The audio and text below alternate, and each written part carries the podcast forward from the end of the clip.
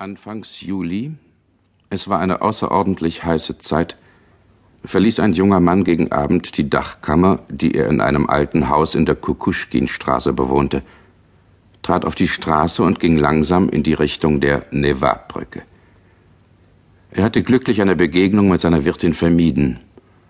Seine Kammer lag unmittelbar unter dem Dach und glich eher einem Verschlag als einem Wohnraum. Seine Wirtin aber, von der er diese elende Kammer gemietet hatte, wohnte eine Treppe tiefer.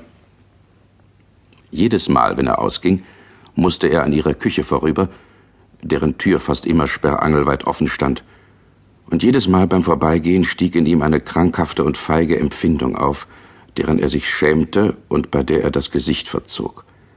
Er war bei der Wirtin stark verschuldet und fürchtete sich ihr zu begegnen. Nicht, dass er von Natur aus feige oder schüchtern gewesen wäre, ganz im Gegenteil. Aber seit einigen Wochen war er in einem sonderbaren Zustand. Er hatte sich so in sich verbohrt und von allen Menschen zurückgezogen, dass er die gleichgültigste Begegnung verabscheute. Er war von Armut erdrückt, er hatte es aufgegeben, sich mit seinen Studien zu befassen, und er hatte auch keine Lust dazu. Und nun auf der Treppe stehen zu bleiben, jeden alltäglichen Kram anzuhören, die ewigen Mahnungen, seine Schulden zu bezahlen, die Drohungen, die Klagen, und sich den Kopf nach Ausreden zu zerquälen, sich entschuldigen und lügen zu müssen. Nein, da war es schon besser, die Treppe wie eine Katze hinunterzuschleichen. Die Hitze auf der Straße war beängstigend. Die schwüle Luft, der Staub und Schmutz, dazu jener sonderbare Sommergestank, der jedem Petersburger wohl bekannt ist, der unerträgliche Geruch aus den zahlreichen Schenken dieses Viertels und der Anblick der Betrunkenen, denen man hier trotz des Werktags begegnet. Ein tiefer Ekel huschte einen Augenblick lang über die feinen Züge des jungen Mannes. Bald aber versank er wieder in sich. Er merkte, dass seine Gedanken sich zuweilen verwirrten und dass er sehr schwach war. Es war der zweite Tag, dass er nichts gegessen hatte. Er hatte nicht weit zu gehen. Mit einer gewissen Erregung näherte er sich einem weitläufigen alten Mietshaus, das mit einer Front auf den Kanal hinausging. Das Haus hatte viele Höfe und lauter kleine Wohnungen. Es war von allerhand armen Leuten bewohnt, Arbeitern, Flickschneidern, Schustern und Kirschnern, von Mädchen, die eine eigene Wohnung besaßen, von kleinen Beamten. Drei oder vier Hausmeister gab es hier. Der junge Mann war sehr zufrieden, dass er keinem von ihnen begegnete und schlüpfte unbemerkt rechts vom Tor die Treppe hinauf, eine dunkle, schmale Hintertreppe. Er kannte alles schon, hatte es genau studiert.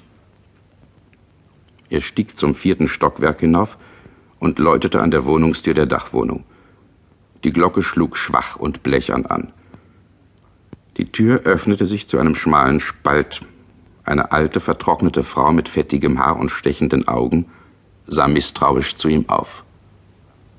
Bitte, Sie wünschen? Ich heiße Raskolnikow. Rodion Raskolnikow. Ich habe vor einem Monat einen Ring bei Ihnen verpfändet. Ein Ring mit zwei kleinen roten Steinen. Zwei Rubel haben Sie mir dafür gegeben. Erinnern Sie sich nicht? Ich erinnere mich. Ich erinnere mich sehr gut.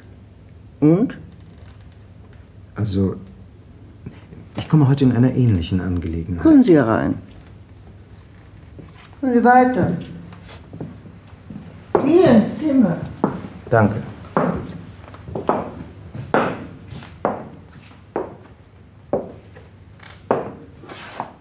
Was wünschen Sie? Ich möchte wieder etwas verpfänden, eine silberne Uhr mit Kette. Der Ring, den Sie mir vorigen Monat gebracht haben, ist schon verfallen. Vorgestern war der Monat um, die Frist ist abgelaufen. Ich will Ihnen noch für einen Monat Zinsen bezahlen. Warten Sie noch ein wenig. Ich löse dann alles zusammen aus, bis ich wieder Geld bekomme.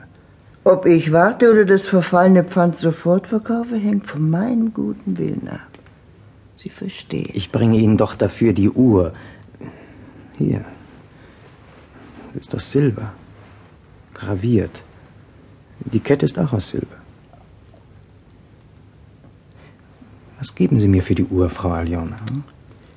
Die Uhr da. Immer kommen Sie mit solchen Kleinigkeiten. Die Uhr ist fast nichts wert. Für den Ring habe ich Ihnen voriges Mal zwei Rubel gegeben und man kann ihn bei jedem Juwelier neu für eineinhalb Rubel kaufen. Geben Sie mir für die Uhr vier Rubel.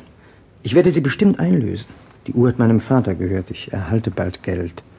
Für die Uhr gebe ich Ihnen eineinhalb Rubel. Und die Zinsen für den Ring ziehe ich davon ab. damit einverstanden? Ein, einer.